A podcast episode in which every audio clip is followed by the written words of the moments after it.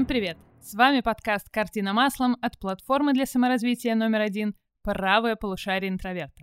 Меня зовут Алена Репина, я искусствовед, и здесь я расскажу вам о художниках и искусстве так, как этого никто не делает. Осторожно, у подкаста есть побочный эффект. После него вам срочно захочется в музей или на выставку. А тема нашего сегодняшнего выпуска – «Должно ли искусство отражать реальность?» И мы сегодня об этом поговорим с потрясающей Натальей Менкиной, с историком литературы. Наташа, привет. Всем привет, рада побывать у вас в гостях. Ну что, реализм, реальность, вообще реалистичность любого искусства, это вопрос, конечно, такой очень открытый. Давай начнем с того, что поговорим о том, вот что вообще такое реализм, что для тебя реализм в литературе, а я потом расскажу, что такое реализм в искусстве, в смысле в живописи. Угу. А, ну, если говорить, да, там, научными терминами, которые я, если честно, не всегда люблю, а, но реализм — это, а, скажем так, подробное отображение действительности. Все максимально точно, максимально живо вот в том плане, как, как мы живем, скажем так, в соответствии с эпохой, временем, событиями и вообще там другими внешними обстановками. А, в литературе реализм начинается примерно в первой половине XIX а, века, ну вот примерно Пушкин, это вот начало реализма. Как раз-таки его роман в стихах Евгений Онегин является такой вот его такой первой точкой, вот, от которой, в принципе, можно да, говорить о реализме, но, а, тем не менее, да, так или иначе, в любую эпоху все-таки был реализм. Ну, скажем так, а, да, например, в классицизме также были люди, также были ситуации, также были, да, какие-то мотивы, но просто преподносились они по определенному по определенным принципам. То есть была какая-то определенная да, характеристика, например, да, классицизма. Вот там у нас только плохой, хороший герой, а, время у нас а, четко ограничено, а, обязательно добро побеждает зло а, сентиментализм, там уже больше душа, э, там какие-то внутренние проблемы, а, переживания, потом романтизм это когда мы думаем либо о прошлом, либо о будущем, но никак не думаем о настоящем, потому что настоящее это мрак, о котором даже не хочется вспоминать. Но это, тем не менее, реальность романтического героя, скажем так. Вот. И вот приходит реализм, и тут начинается, конечно, очень интересно, потому что реализм тесно связан с жизнью, а, соответственно, и с а, политикой. Ну, объясню.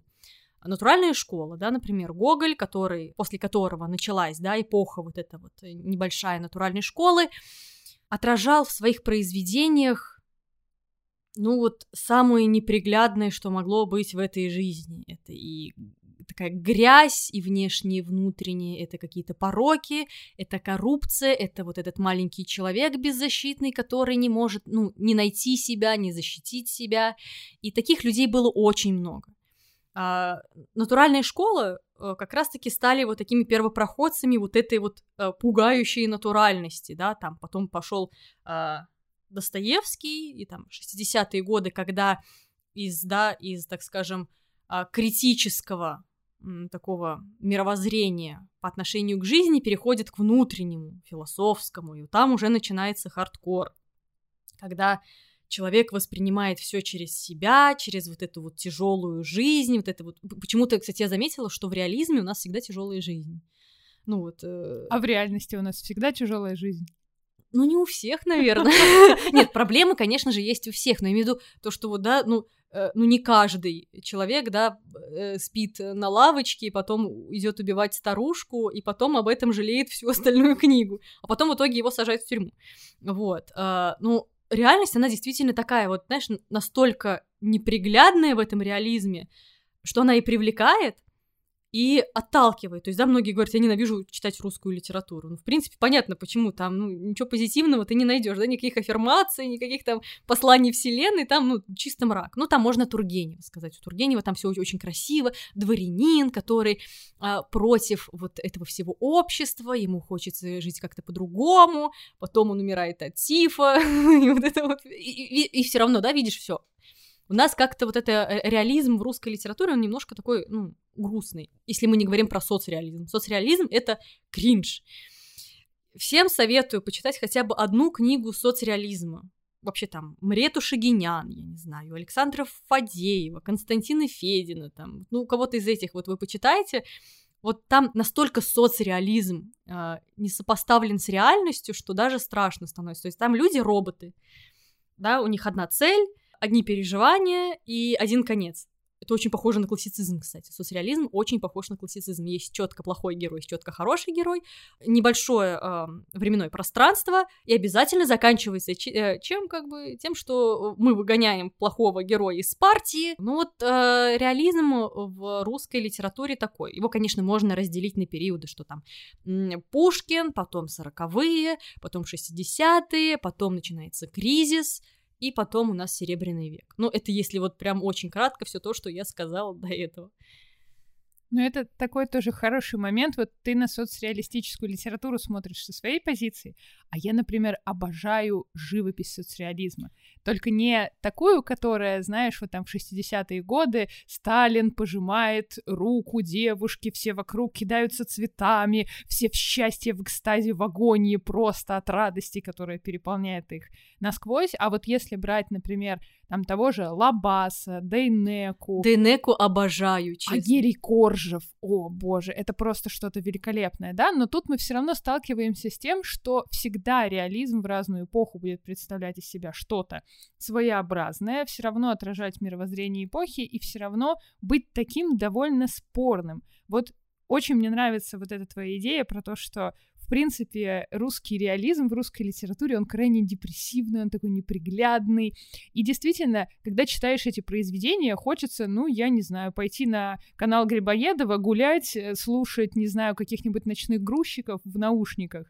И вообще ничего из себя не представлять, потому что нет сил пытаться, да и пытаться не нужно, потому что все уже сказано, что все абсолютно плохо. Но если мы так проводим параллель, например, с живописью, да, у нас все ровно то же самое. Реалистические тенденции были всегда. Были они и в 17 веке, и у Диего Веласкеса, который изобретает жанр бодегонес, и это жанровые сцены из жизни абсолютно обычных людей. Но они всегда будут с некоторым религиозным символизмом, так или иначе, хотя бы в натюрморте. Потом у нас реализм такой протестантский, да, хотя реализм в целом был еще и в эпоху Возрождения, когда появились первые светские портреты. Потом в 17 веке у нас в Голландии реализм протестантский, но он все равно тоже, конечно, это супер подробное, достоверное описание действительности через конкретные бытовые предметы, которые, ну вот, вот все же помнят вот этот момент, когда кожурка лимона так написано, что она просто такая вкусная, ну вот вообще, ну ничего ты не можешь с собой сделать, ты стоишь часами, можешь любоваться на этот небольшой завтрак, на небольшой соответственно, натюрморт э, голландских малых, малых голландцев, соответственно, например, в Эрмитаже.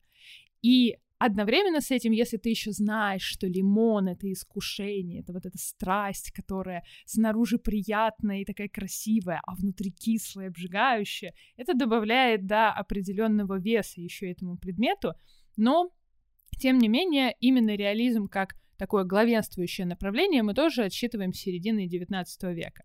И тут одновременно вступает на сцену и во Франции Густав Курбе, которого просто чехвостят почем зря, смешивают с грязью. Пишет он в основном оттенками серо-коричнево-зеленого, что тоже было абсолютно в пику академическому искусству, у которого вот это классическая трехцветка, гармоничное сочетание цветов, желтый, синий, красный и все производные между ними, которые должны выглядеть, ну так, вкусно, насыщенно, приятно. И тут у нас появляется Гюстав Курбе, который такой, эй, буду писать реальность, я буду писать своих, собственно, одна горожан, с которыми мы живем вместе в Арнане, но сделаю это в монументальном огромном произведении, так что оно вам все вообще наблюдение перекроет. И напишу просто обычный сюжет, где ничего не происходит. Но вот на самом же деле не то, чтобы это неправда, это наоборот такая очень суровая правда. В большинстве случаев в нашей жизни реально ничего не происходит.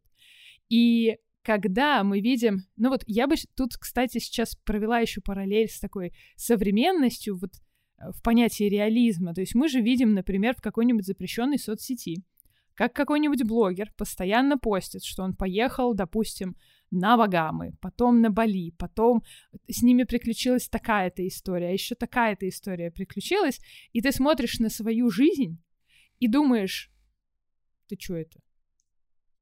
Ладно. Он возмущается. Бывает. Ужас какой, да. И ты смотришь на их жизнь и думаешь, а вот в моей жизни вообще ничего не происходит, я ни из чего не состою, у меня ничего не получается.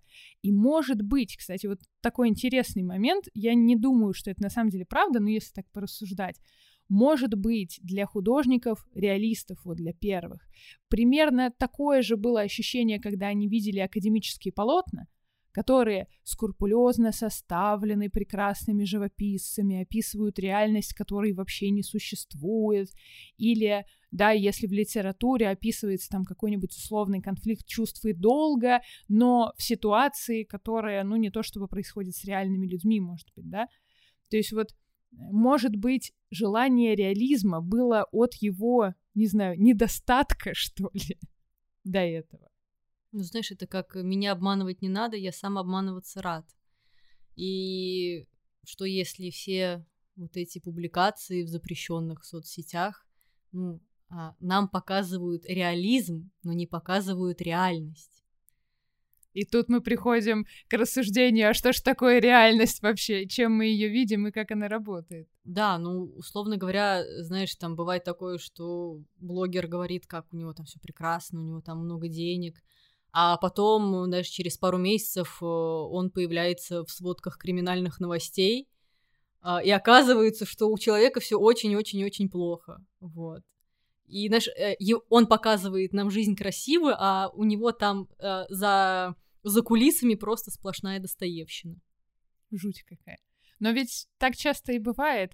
И тут еще тоже такой момент, да, можем ли мы договориться на самом деле, что такое реальность, из чего она состоит, как мы ее все воспринимаем, на что действительно стоит обращать внимание, на что не стоит. Ну, я думаю, что тут со мной согласишься, но пока так заброшу свою мысль, что, конечно, не можем, да. То есть есть какая-то объективно существующая предметная измерение, назовем его так, предметы, которые нас окружают, какие-то вещи, которые нас окружают, мы знаем уже с помощью науки, что мы живем на шарике, ура, классно, мы эти все выводы знаем, но это не составляет суть того, как мы видим мир. И поскольку каждый воспринимает его под своим углом, и реализм в искусстве, он тоже будет нереалистичным с этой точки зрения. Да, он не будет реалистичным, и а, как бы еще напомню о том, что, да, русская классика жила э, от нас 150 лет назад, даже побольше уже. И э, по факту, если мы читаем, да, русскую классику, то мы читаем то, как люди воспринимали жизнь тогда. И если, да, русская классика жила бы сейчас, э, то она бы была совершенно иной. Вообще про русскую современную литературу говорить можно очень долго, ее можно и оплакивать, а, ей можно говорить тосты, вот, но она сейчас а, переросла а, вот это типичное да, написание, скажем так, книг, э, там, написание в книге, это уже, да, наша литература немного трансформировалась, хотим мы этого или нет, она перешла в интернет.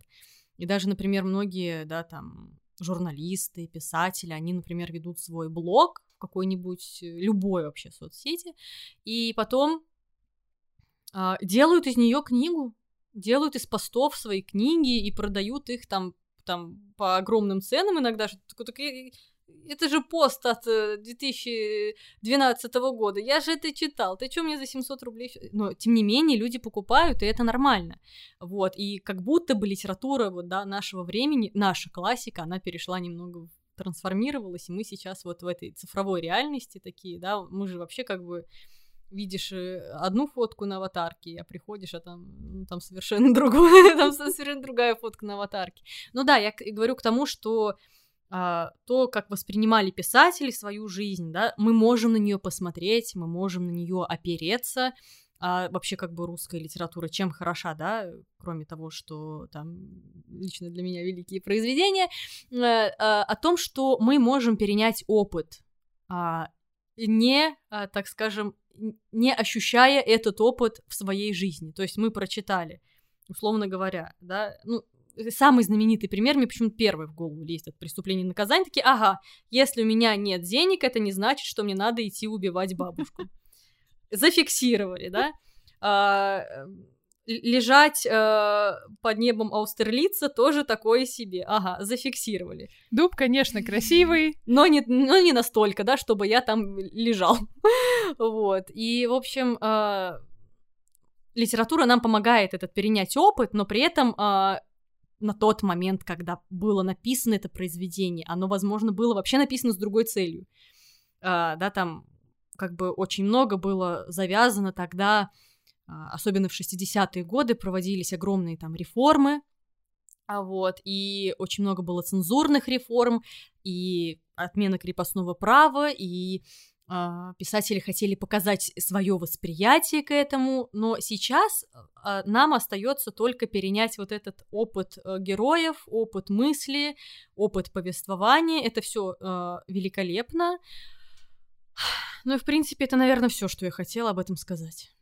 Но это всегда такое как бы индивидуальное восприятие человека, своей эпохи, своей же эпохи. И мне кажется, что еще очень классно тут зацепиться за мысль, что все происходит вот в эти 60-е годы 19 века. Да, я помню, у меня был настоящий какой-то космический экстаз, когда я сопоставила два факта, что Вообще-то Эдуард Мане выставляет свою работу «Завтрак на траве», которая является одной из первых тоже таких реалистических композиций, пусть и написанных на античный сюжет вообще еще изначально, которая становится одним из самых скандальных произведений, и вот с нее тоже отсчитывают современное искусство, которое уже отражает наше настоящее.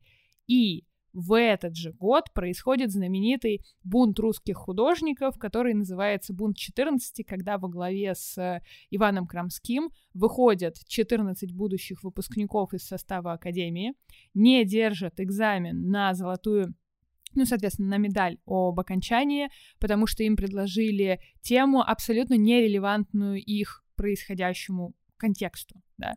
То есть им было сказано, напишите свое выпускное произведение на тему пир в Вальгале. И они такие, нет, мы хотим писать крестьян, мы хотим писать про отмену крепостного права, мы хотим писать про темы, которые действительно волнуют наше время, которые актуальны сейчас. И это все равно, что если бы сейчас, например, художники, вот все очень много ругают современное искусство за то, что оно использует digital, AR, VR, а ведь это все равно, что если бы сейчас мы с вами не заказывали там, допустим, Яндекс Такси или любое другое такси, это не интеграция, просто хороший пример, а снаряжали тройку лошадей себе для того, чтобы направиться на работу. Вот примерно такой же формат.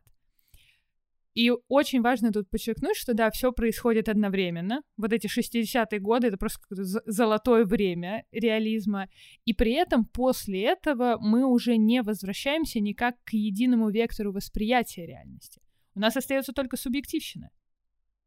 Полностью согласна. И вообще, э, я как-то хотела еще да, сказать об этом, но забыла, что э, вот этот опыт э, реализма русского был взят у опыта реализма французского.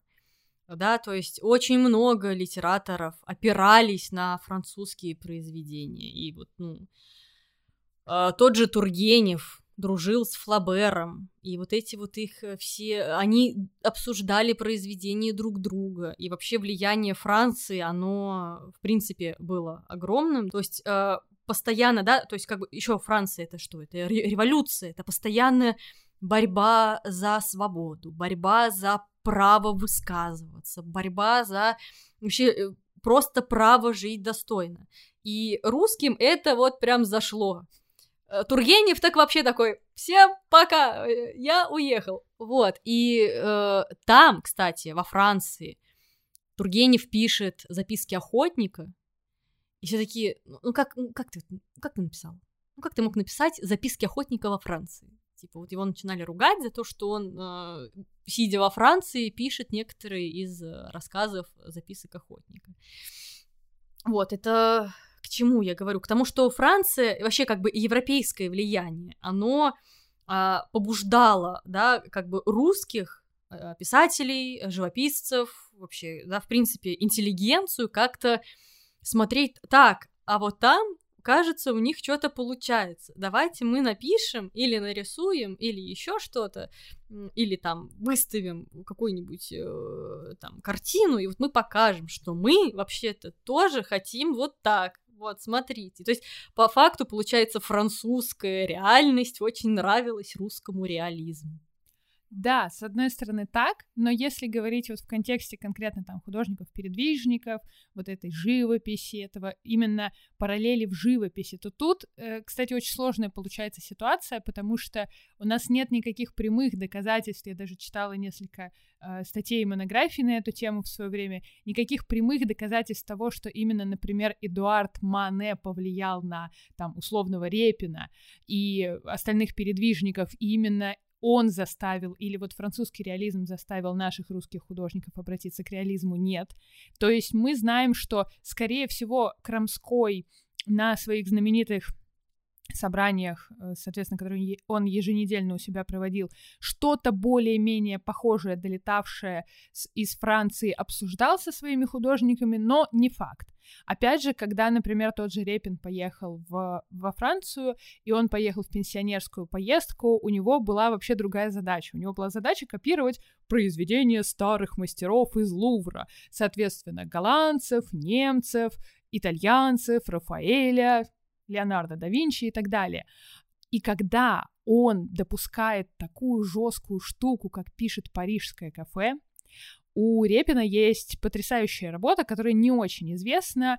Если загуглите, уважаемые слушатели, вы увидите ее. Она действительно очень редко попадает в какие-то там даже каталоги творчества Репина, потому что она очень нетипичная. Там она довольно большеформатная, и вообще она вроде считается самой дорогой картиной Репина. Если я правильно помню, где-то 10-12 лет назад она была продана за какую-то космическую абсолютно сумму.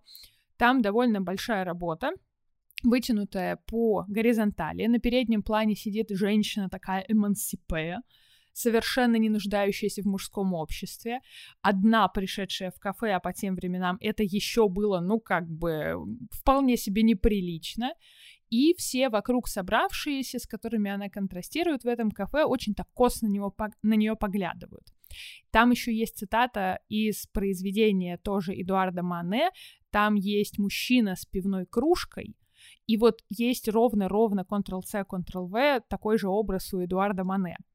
И вот это тоже меня поразило в свое время. То есть мы как бы нет, мы как бы не при делах. Мы вот не как эти французишки, которые там в импрессионизм, вообще в какие-то неканоничные вещи уходят, но мы у них заимствуем и повестку, и приемы. И то есть тут вот, вот есть такие какие-то параллели, которые не очень очевидные с одной стороны, с другой стороны абсолютно очевидные, с третьей стороны исследователи там, да, очень многие говорят, что нет, нет, это вот они параллельно все придумали, они не вдохновлялись друг другом. И когда он отправляет эту работу Крамскому, своему учителю, другу близкому, и вообще у них была очень тесная связь, Крамской в бешенстве.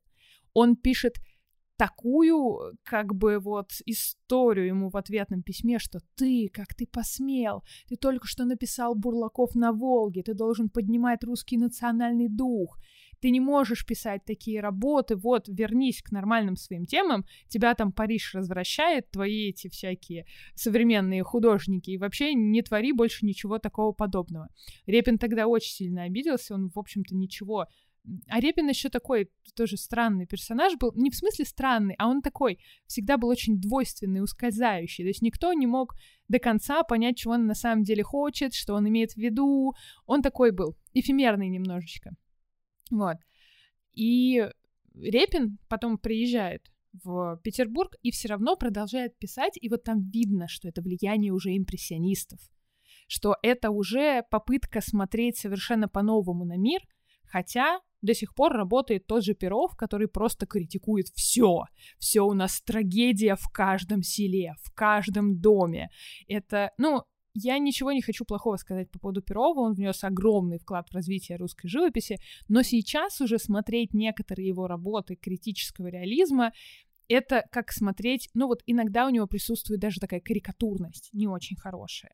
То есть, когда там поп, он обязательно пьяница, пропоится, жуткий человек с раскрасневшимся красным лицом, да, естественно, все крестьяне страдают, все они просто в ужасающем состоянии жизни находятся и так далее. И то есть вот как, какая же вообще была мысль, к которой я шла? Я просто ушла там в, в Репина и передвижников, очень их люблю. А, мысль была в следующем, что да, мы находим, безусловно, параллели, но не могу сказать, что за этими параллелями теряется индивидуальность. Все-таки вот то, что, про, то, про то, что ты говорила, что пережить, что через литературу, что через живопись определенный опыт безопасно, по сути, нам и дает искусство. А вот как, на твой взгляд, что более реалистично? Описывать внутренние переживания героя и вот эти философские сложные дилеммы, которые его преодолевают, там, мысли, эм, или реалистичнее описывать вот быт и последовательно, условно говоря, встал, надел тапки, пошел туда, и все это в мельчайших деталях. А, я считаю, что кашу маслом не испортить, а, потому что одно дополняет другое. А, в любом случае в произведении нужна какая-то динамика. То есть, если мы, например, уберем да, все какие-то бытовые такие вопросы, низменные, и оставим одну философию, мы сойдем с ума и закроем книжку, ну, страницы, ну, максимум на 15 потому что, ну, что происходит, ну, непонятно. А я наоборот, ну, лично я очень люблю, когда есть какая-то динамика, есть какая-то бытовая сторона вопроса, да, то есть я обожаю, вот, например, Гончарова. Я очень люблю все вот его вот эти вот главные три книги. Это «Обыкновенная история», «Обломов» э, и «Обрыв». Это потрясающие вообще книги, очень советую их почитать. И вот там очень хорошо описан и быт, и при этом мы, э, да, знаем про героя, мы знаем его переживания, мы знаем его чувств, мы знаем его чувства, и э, вот это помогает, скажем так, да, нам больше понять, а, в принципе, персонажа, потому что, да, мы же тоже как бы а, все, мне кажется, с вами, да, думаем о чем-то таком глубоком, великом, я не знаю, как угодно это можно назвать, да, о чем-то вот именно своем, сугубо своем, когда либо что-то делаем, а, либо перед сном, а, либо, да, там в порыве работы какие-то, например, мысли нам приходят, либо, наоборот, в порыве тоски, либо в порыве, а, там, наоборот, веселья. Мы думаем, а, я же могу сделать вот так, и будет еще лучше, да, или там наши мысли, мнения или сомнения, они меняются, когда мы с кем-то, опять-таки, вступаем в диалог, а не когда мы одни, да, то есть откуда, собственно, вообще человеку взяться, да, какому-то мнению, если он его, например, не услышит. То есть ему говорят одно мнение, он такой, так, оно мне не подходит. Я думаю вот так. начинается разворот вот этой мысли. Или да, мне это подходит, но э, мысль более раскрывается, скажем так. И э, да, я там, например, читала «Идиота» еще очень давно, и мне, если честно, убивало. То есть я могла читать там Uh, условно говоря, 40 страниц прям подряд, вообще спокойно, интересно, там, да, происходит какая-то динамика, а потом хлоп, у князя Мышкина пошел полет у него начинается какая-то мысль, он ее начинает раскручивать, думаешь, да ёкало. Это, ну, это, это невозможно просто, когда ты читаешь вот просто одну вот эту мысль, когда он это разворачивает. Во-первых, откуда ты взял эту мысль? Uh, ну да, там, он говорит, какая-нибудь там Настасья Филипповна ему что-нибудь сказала, он начинает разворачивать. Но перед этим-то нам нужно понять, что сказала эта самая Настасья Филипповна. Вот, поэтому я считаю, что это просто необходимо. Иначе мы просто, во-первых, а, вот этот кусок, да, э, так скажем, мысли, философии, вот этого всего, внутреннего мира, диалог, монолога внутреннего мира, он, ну, по факту это уже можно, э, знаете, ставить э, вот эту книжку в раздел с философией. А когда у нас есть, да, какой-то, какая-то ситуация изначальная, да, которая перерастает дальше в какую-то там там начинается какая-то э, завязка, начинается какой-то конфликт, этот конфликт как-то, да, там начинает э, диалогами или еще какими-то ситуациями прорабатываться, и вот это вот ступ... вот эти ступени интереснее проходить, чем это был бы вот глухой монолог. Причем мы бы, наверное, даже не поняли, о чем это, если бы нам не писатель, да, автор не дал ситуацию, в которой развивается эта самая мысль. Тот же вишневый сад, да. Ну, порубили они эти деревья ну и чё? Но там же посредством диалога мы понимаем, что это закат дворянства, это э, гибель, да, вот этого вот по факту не то что золотого века, но вот э, Чехов нам дает понять, что вот ну наверное, вот, вот мы заканчиваем. Вот все, наверное, оно должно быть так. Кстати, Бунин, я вам сейчас вообще гениальную мысль скажу, которую я услышала буквально несколько месяцев назад, оказывается, а, рассказы Бунина надо воспринимать как импрессионизм. То есть, а, почему, да, книги Бунина, рассказы его очень много вообще воспринимаются как ну, что это вообще. То есть, когда там читаешь про, про каждый листок, про каждый волосок, про каждый перо вот этого там какой-нибудь птички. И оно же с ума сводит. Я как-то читала один его рассказ, я честно не помню какой-то. Там про мужиков, которые лежали на сеновале и ждали поезда. И вот этот зной, вот эта вот э, давящая жара, и вот этот каждый листок он написал, и вот через восемь страниц, дай бог, это все закончилось. А оказывается, его надо воспринимать как картины импрессионизма. Они немножко затуманены, они как набросками, ты не видишь лица. А, то есть вот э, рассказы Бунина это оказывается картины импрессионизма, которые он заимствовал, собственно, вот это вот. То есть он по факту переложил а, да, картину в текст. Обычно же наоборот делают, да, там, например, с текста, да, с какого-нибудь перекладывают на картину, на фильм, там еще на что-то, а он наоборот сделал, и поэтому не все его воспринимают, вот, ну, там, то есть все такие, ну, наверное, как Тургенев, да, там, записки охотников, а мы же все равно не воспринимаем их вот как бунинские, да, там, вот, он тоже хотя там рассказывать нам про вальдшнепов, там, вот это вот все, да, бежен лук, а у Бунина вот он наоборот такой, все, будем, короче, тусить с импрессионистами. Ну, то есть я не знаю, насколько он с ними вот прям в жизни тусил, но он решил, что вот, наверное, так надо писать. И, кстати, вот Бунин, он относится к неореализму. Это уже не, э, не реализм, это неореализм. Ох, сложный, сложный путь прошел реализм в своем становлении, но на самом деле отражать реальность далеко не единственная задача искусства — все художники требуют, как и все эпохи, и как и все темы, различных подходов в интерпретации их картин. Для того, чтобы научиться смотреть произведения искусства с новой стороны, смотрите мое новое видео Summary «Как ходить на выставке». А еще обязательно смотрите видео Summary Наташи «История русской литературы», чтобы утереть нос всем тем учительницам, которые вам говорили, что вы ничего не понимаете в литературе и разобраться в ней наконец. Без скучной ненужной теории и с приколдесами и мимасами. Вы поймете, на что стоит обращать внимание в музеях и в произведениях литературы.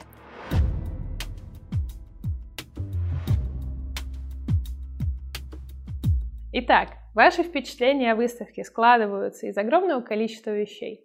Из подготовки, которую вы провели до или не провели, из вашего состояния, то есть поели вы, не поели, хорошо выспались, нехорошо выспались, торопитесь, не торопитесь. Из того, что вы увидели, и это вещи в равной степени значительные.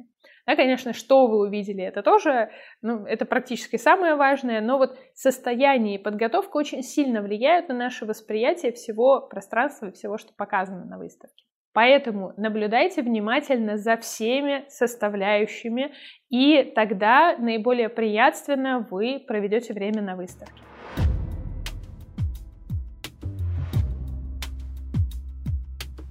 Я хочу поделиться с вами, уважаемые слушатели, прекрасной новостью. Правому полушарию интроверта исполняется 5 лет. И мы хотим отпраздновать это великолепное событие с вами по специальному промокоду 5 years, то есть 5 years на английском, в описании будет, не переживайте, что не так напишите, вы получите целый месяц бесплатного доступа ко всем нашим видео саммари. Тем более, оформив подписку в августе, вы сможете принять участие в розыгрыше призов. А еще весь месяц действует сумасшедшая скидка на наши профессиональные курсы. 50%. Вы получите не только университетские знания, но и диплом о профессиональной переподготовке государственного образца. А при покупке нашего правкурса, пакета «Все включено» или «Ультра все включено», вы получите возможность выиграть просто невероятные призы. iPhone, iPad и самые крутые наушники от Apple. Так что скорее переходите по ссылке в описании этого выпуска, тем более, что вы сможете по этому промокоду посмотреть еще и великолепные саммари. Есть вот эта тенденция воспринимать, что художники второй половины XIX века, потом начала XX века невероятно достоверно, детально, супер с психологическим контекстом, чувствами и переживаниями изображали своих современников, особенно каких-то видных представителей рода человеческого, там тот же портрет Мусорского у Репина считается такой жемчужиной, и другие-другие-другие выдающиеся личности. Но на самом деле, я вам открою сейчас страшный-страшный секрет, для того, чтобы реалистично написать портрет, нужно гипертрофировать черты человека, которого ты изображаешь.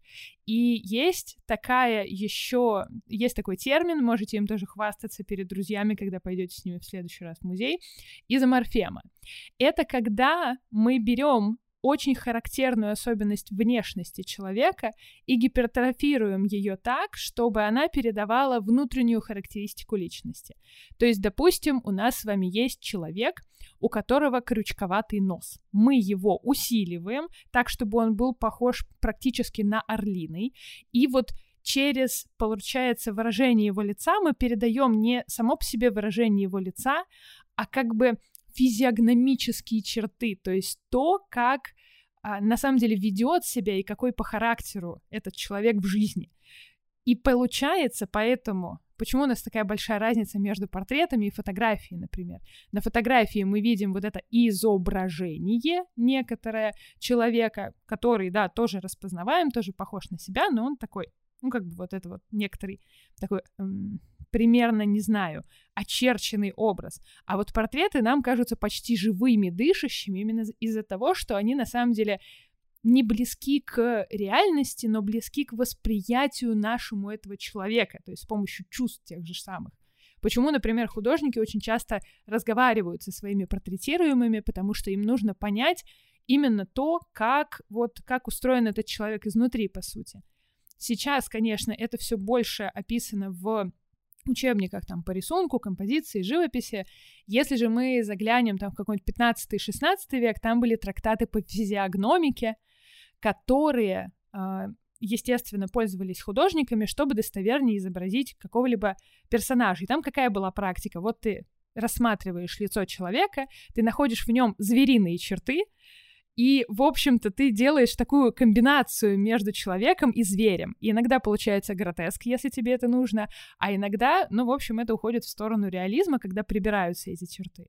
То есть, э, условно говоря, ты видишь, вот смотришь человека, на быка похож, и ты пишешь его как быка, а не как человека. Ну, то есть это очень грубо говоря схема, но вот это про то, что мы, опять же, всегда будем теряться в потемках, когда кто-то нас спросит, а что такое реальность? А, чё, а, а что ты на самом деле видишь? А как ты вообще воспринимаешь этот мир? И тогда мне кажется, что как будто бы достовернее всего было бы ответить, я воспринимаю мир с помощью чувств, и только своими впечатлениями от этих чувств и своими чувствами могу описать вообще то, что происходит.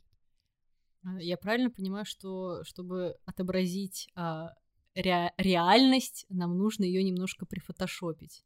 Типа того. Да, то есть, чтобы изобразить реальность, нужно ее не изображать, получается. Вау. Ну, это, знаешь, это как вот э, в физике. То есть наш глаз воспринимает один цвет, а у животных это вообще совершенно иные цвета. И непонятно, ну, кто прав. Ну, получается, а какой реальный цвет? Ну, вот красный. Вот он красный? Или... А для собаки он не красный а для другого животного он вообще не существует. И, а для людей с, с дальтонизмом это ну, вообще что? Хотя я не помню, на самом деле, какой там они цвет не различают, но тем не менее, к тому, что а, получается реальность, ну, ее не существует. Или она, типа, у каждого своя. Ну, то есть, условно говоря, да, а, возьмем какого-нибудь писателя, ну, какого-нибудь одного времени. Я вот просто думаю, а, я очень а, люблю Довлатова. Просто я не знаю, я так, если честно, ржу с его книг. Они, ну, они просто это невероятно смешно. Эти, ну, это настолько лаконично и красиво, что ты думаешь, о господи, ну как он эту фразу вообще, где он ее взял, как он ее выдумал. А начинаешь читать биографию Довлатова, и там алкоголизм, там постоянная нехватка денег, а, жизнь в коммуналке, э, постоянно прокидывают с работой, еще что-нибудь. В итоге, да, там вынуждены, ну, по факту он, да, ему пришлось уехать за границу, эмигрировать, потому что там была уже его семья, и к тому же ему, возможно, светил срок, потому что у его у одного человека, я не помню, знакомый это был его или нет, у него нашли рукопись э, «Зоны», повести «Зоны» Довлатова, в которой, собственно, он э, рассказывает о своем опыте службы в армии в качестве конвоира. Вот. И смех, смех, вот реально очень смешное э, произведение, оно очень классное, правда, но за него, ну, чуть не посадили и Довлатова, точнее, Довлатова потом все таки посадили, ну, там, на пару суток, и ему все-таки пришлось уехать. Ну, то есть в книгах, да, Довлатов это вот один из таких очень смешных, интересных, да, писателей. А если мы обратимся к его жизни, это трэш. То же самое Зощенко. Я Зощенко вообще, ну, безумно люблю его, вообще все, все его, наверное, я произведения прочитала. И это так смешно, это так интересно. Кроме э, автобиографии «Перед восходом солнца», автобиографической повести, точнее, где он начинает размышлять о причинах своей депрессии, которая была у него на протяжении всей жизни. И если мы почитаем там современников э, Зощенко, то узнаем, что это был очень нелюдимый, молчаливый, скромный человек, который вообще не пытался никак отсвечивать. Он всегда был замкнут в себе, он всегда был в себе, то есть он всегда варился только вот в каких-то своих мыслях, и только когда ему предлагали почитать его рассказ, все начинали ну, просто падать со смеху, потому что это было невероятно интересно. И вот э, как э, некоторые произведения, ну, то есть, да, произведение писателя не равно сам писатель. То есть мы можем, да, с ума сходить а, а, от, от смеха и юмора, от сатиры Зощенко. И, кстати, все его герои Зощенко, которые были а, либо там необразованными какими-то такими невежественными людьми, все это он списывал с себя. Все это он находил в своих а, в своем характере, в своих каких-то внешних повадках и описывал самого себя. И потом в автобиографической э, повести «Перед восходом солнца» он как раз об этом и говорит. А, о том, что у него начинается, кажется, книга с фразы «Я несчастен, и я не знаю почему». И он начинает разбираться вплоть до ну, настолько глубоких воспоминаний, когда, условно говоря, ему мама в детстве там кашу невкусную сварила. И вот, ну, а почему она невкусная была? А вот что в ней ему не понравилось? Он, в общем, обращается к психологии, начинает изучать, да, труды Павлова, Фрейда и э, находить причины, почему же он может быть в депрессии. Может быть, что-то еще с ним случилось. Но как бы при этом он прошел Первую мировую войну, и для него это было, ну да, да, прошел. Вот. Ну, как бы для него это было ок. То есть вот это вот все, все, вся его жизнь была сплошной депрессией, а вот Первая мировая, ну, в принципе, ну, то есть, понимаешь, это человек, который находит, ну, который постоянно находится в стрессе, попадает в реальную стрессовую ситуацию, и такой, о, а мне тут хорошо. Вот, очень классно.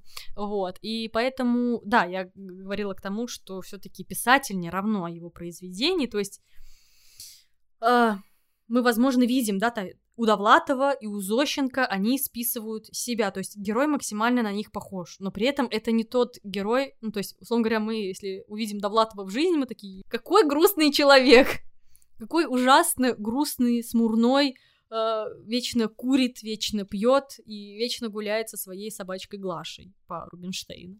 Вот, поэтому э, вот здесь тоже можно увидеть то, что реальность и реализм не сопоставлены от слова совсем. Мне очень понравилась твоя мысль, что реальности не существует, и вообще я, в принципе, сторонница того, чтобы воспринимать это именно так, что да, мы никак не можем отобразить реальность во всем ее многообразии, во всей противоречивости.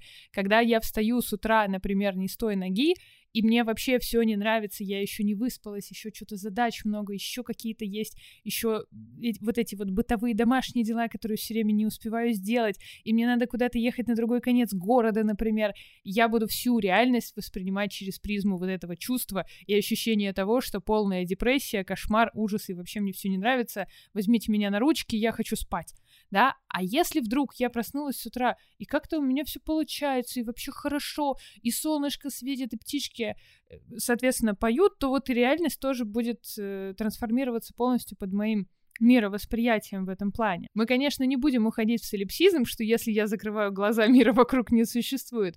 Но мне кажется, как будто бы на самом деле вот эта граница между реализмом в таком случае и, допустим, фантастическими изображениями, фантастическим искусством, фантастической литературой, она максимально призрачной получается. То есть если мы отталкиваемся от того, что на самом деле реальности как таковой не существует, а есть вот какие-то версии, с точки зрения разных людей, писателей, художников, вообще просто кого угодно. И меня, например, честно признаюсь, больше всегда трогают именно фантастические произведения. То есть мне очень сложно дается читать о простой обыденной жизни. Вот я, вот, вот я из тех людей, как ты говорил, что я не могу читать. Я не читала Зощенко, я не читаю вот реалистическую такую прозу. А, разве что единственное, что мне очень сильно запало в душу, это воспоминания Репина, где он описывает, но он обладает просто невероятным художественным талантом и с точки зрения литературы, и с точки зрения да, живописи. Очень люблю Репина, всем советую.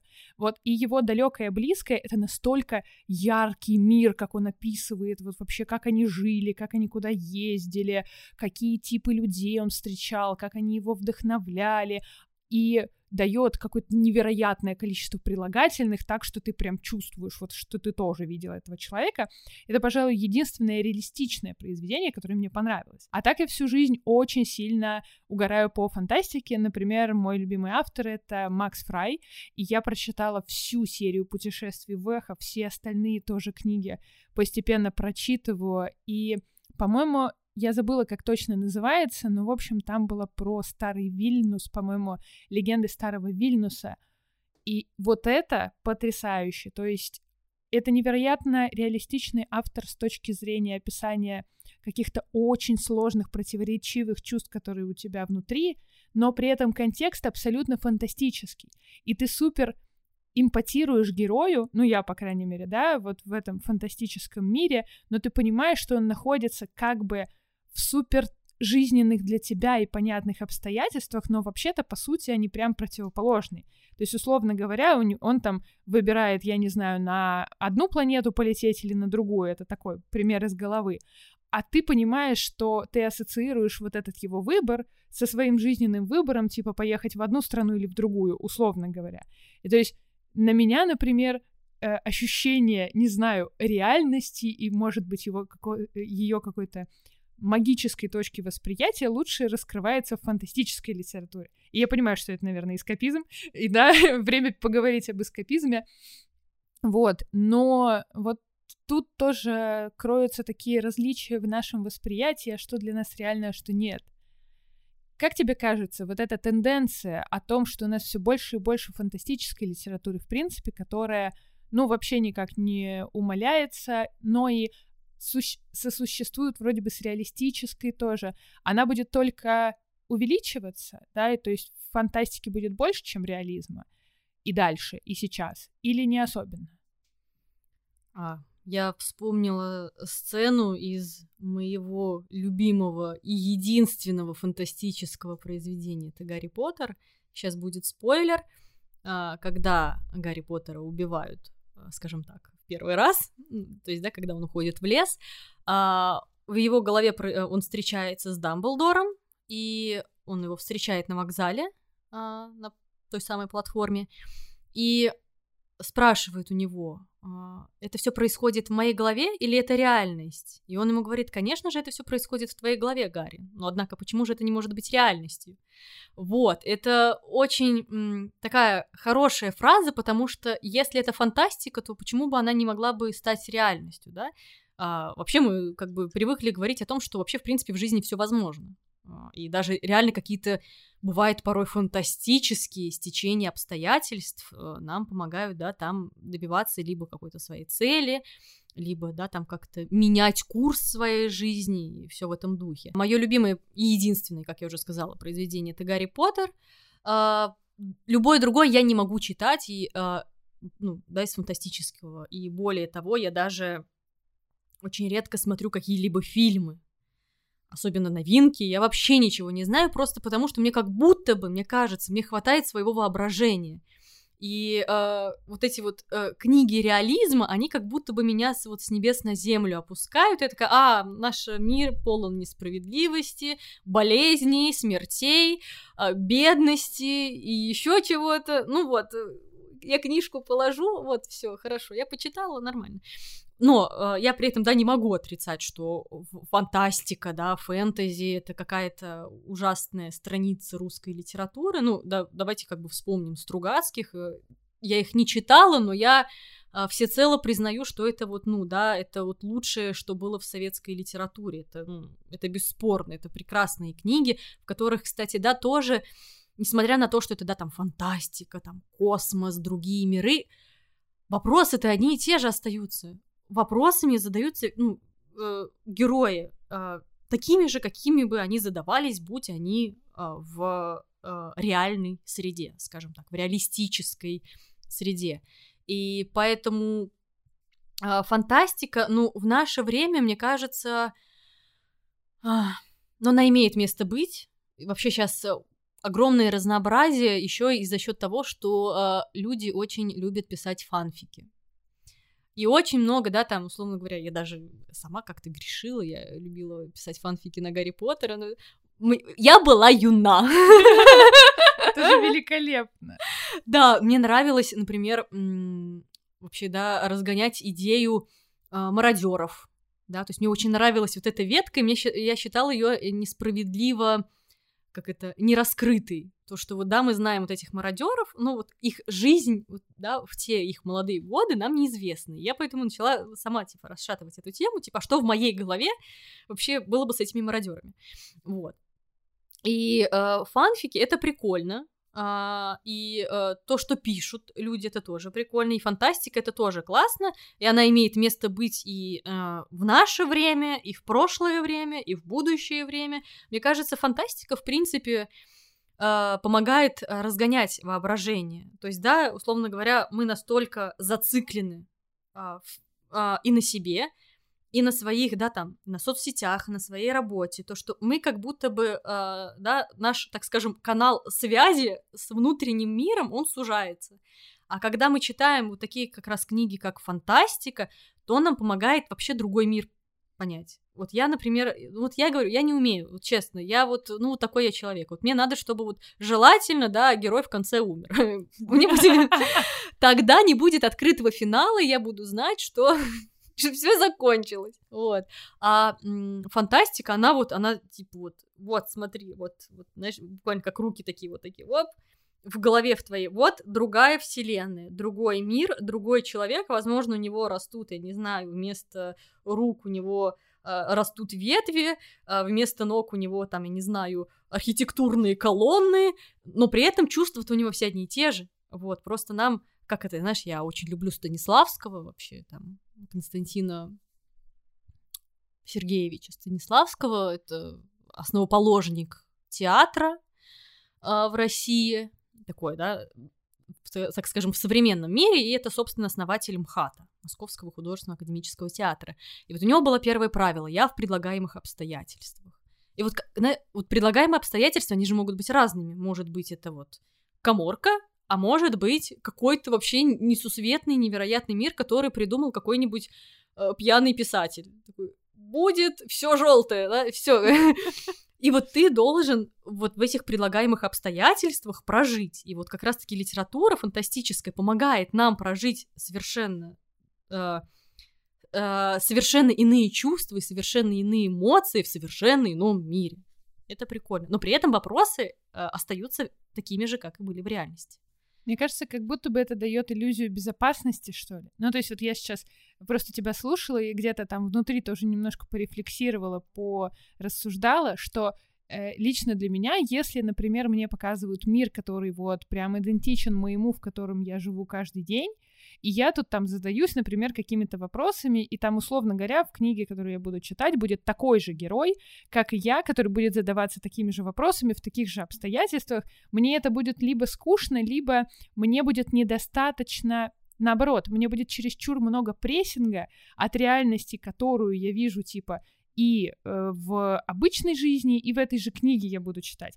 А если мы ровно те же вопросы, но, может быть, чуть более масштабные, помещаем в фантастический контекст, как будто бы это более безопасная среда, где можно их отрефлексировать. Не знаю, не докрутила до конца это впечатление, но вот, да, пока в слова полностью облечь не могу. Если вы, уважаемые слушатели, кто-то понял, о чем я говорю, пишите, пожалуйста, в комментарии. И вообще пишите нам, пожалуйста, что вы думаете насчет утверждения, что реальности не существует. Вот, а ты, кстати, говоришь, что да, тебе безопаснее, если это какой-то другой фантастический мир. Типа, да, и мне интереснее, и мне как будто бы не знаю, как будто бы вот в том мире постоянно предаваться вот этим мыслям из серии того, что «а зачем?», «а в чем смысл?», и обсуждать какие-то философские вопросы, например, о там, том же восприятии, удобнее, чем в реальности, где нужно заботиться о других вещах. Вот, а мне наоборот. Мне безопаснее, когда это реальный человек, то есть вот это, вот, знаешь, а, твои проблемы не оригинальны. Mm-hmm. То есть кто-то об этом уже думал, вот такой же человек, как и ты, вот он тоже жил, и вот он тоже об этом думал. Я поэтому, я не знаю, всем советую, обожаю, вообще готова читать сколько угодно дневники Корнея Чуковского. Особенно его э, ранние, скажем так, дневники за там, начало буквально 20 века, когда он еще э, позиционировал себя как фило- э, философ. Это было очень смешно. Я философ, все. Пошел, купил какую-то книжку, все, готов. Вот. А, но вот в этих а, дневниках все то, что хотя бы раз чувствует любой человек. Сомнения, там, синдром самозванца, а достоин ли я, а готов ли я, а почему я, там, да, почему я беден, там, почему я недостаточно хорош, почему я вот такой, какие-то вот эти вот вопросы, да, вот этого мироздания, да, но при этом которые вот нас каждый день заботят, он это описывает, он пишет, например, что сегодня я переводил там Уолта Уитмана, написал какую-то фигню, мне она не нравится, но мне сказал редактор, что все хорошо, ну, я прямо сейчас условно говорю, условно-условно говорю, вот, и, ну, а как он может это, почему он считает это хорошим? Ведь для меня же это, ну, то есть он как бы начинает разгонять вот эти вот мысли, то, что, ну, а почему я? Мне очень еще понравилось, у него же было четверо детей, а, да, а, и э, первого, а, первый, самый старший ребенок э, буквально родился, когда ему было 21-22 года. И там уже буквально уже четвертый ребенок родился, он такой, что-то я рано завел детей. это было это было очень классно, такой, что-то правда, как-то рано, ну 20 лет, ну ё-моё, там у него уже реально четверо детей, ему надо их всех кормить, а, всех поить, там, слава богу, там старшие уже более-менее взрослые они, да, там уже как-то начинают сами там, да, выбирать свою профессию, естественно, они все стали писателями, вот, э, кроме третьего и четвертого детей, но это там уже трагические такие достаточно э, события, вот, и я к тому, что вот мне нравится, когда вот, да, вот, вот даже вот вплоть до мемуаров, когда человек такой, мне было очень плохо, я не хотел вообще об этом думать, я не хотел это проживать, но мне пришлось, мне не нравится платить за квартиру, мне не нравится, что мой желудок каждый час хочет есть, мне не нравится, что мне надо писать какую-то фигню, чтобы ее потом кому-то там отдать, то есть это было потрясающе вообще, вот это вот, э, мне очень нравится это в Чуковском, и Особенно мне понравилось это такое э, лирическое отступление, когда он узнал о смерти Блока. Они не были вот, ну, да, друзьями, как вот так вот прям сказать, но они очень хорошо общались. И вообще Блок был очень такой нелюди... нелюдимый человек, он был достаточно такой спокойный, а, вот, а, такой достаточно такой на минорной ноте.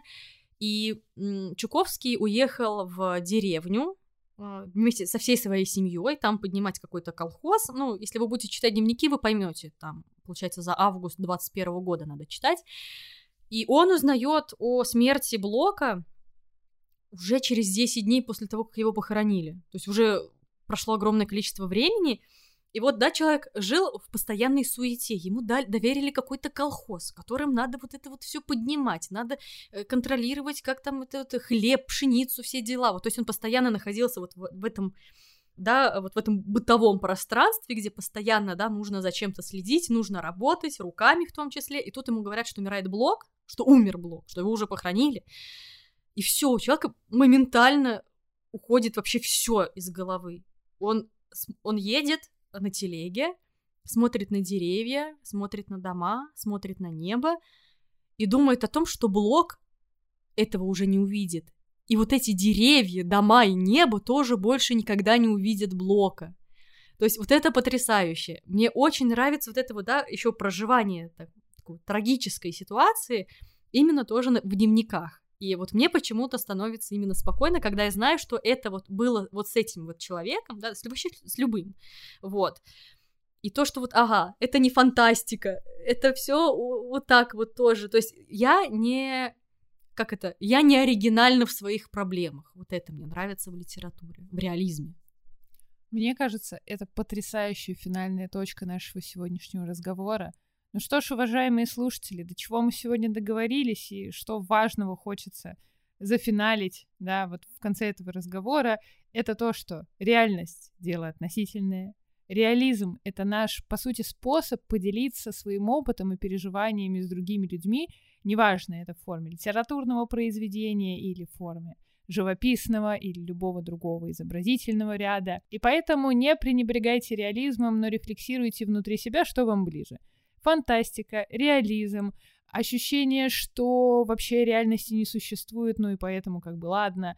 Но согласитесь, все-таки как бы вы не ответили себе на этот вопрос, ну не то чтобы жизнь ваша сильно поменяется, мы же все равно как-то живем, да, даже если не отвечаем себе на вопрос, существует ли реальность, э, существует ли она объективно, субъективно и так далее. Поэтому, если вам понравился наш сегодняшний выпуск, то оставляйте свои комментарии. Вот вы скорее солипсист или нет? Вот вы скорее за реальность или за фантастику? Также ставьте нам 5 звезд на Apple подкастах, а еще смотрите мое новое видео Summary «Как ходить на выставке» и видео Summary Наташи, соответственно, история русской литературы. Вы научитесь на них глубоко анализировать живопись и литературу. Также участвуйте в нашем праздничном розыгрыше, оформляя подписку по промокоду 5 years. Так вы получите бесплатный доступ к нашим видео Summary на целых 30 дней. Промокод доступен для новых пользователей. Все ссылки вы найдете в описании к этому выпуску. Наташа, до новых встреч. Спасибо большое за этот прекрасный разговор. Он получился очень философским, очень таким и личным, и философским, и, возможно, даже реалистичным. Спасибо большое, и я надеюсь, что мы не прощаемся. Ну что ж, подписывайтесь на нас в социальных сетях, мы есть везде и даже на YouTube. Вы могли нас потерять, но наши подкасты просто переехали на новый канал, который так и называется «Подкасты правого полушария интроверта». Ссылку вы найдете в описании. Поддержите наш новый подкаст, пишите комментарии, и я обязательно расскажу вам еще больше о загадочном мире искусства. Всем спасибо и до новых встреч!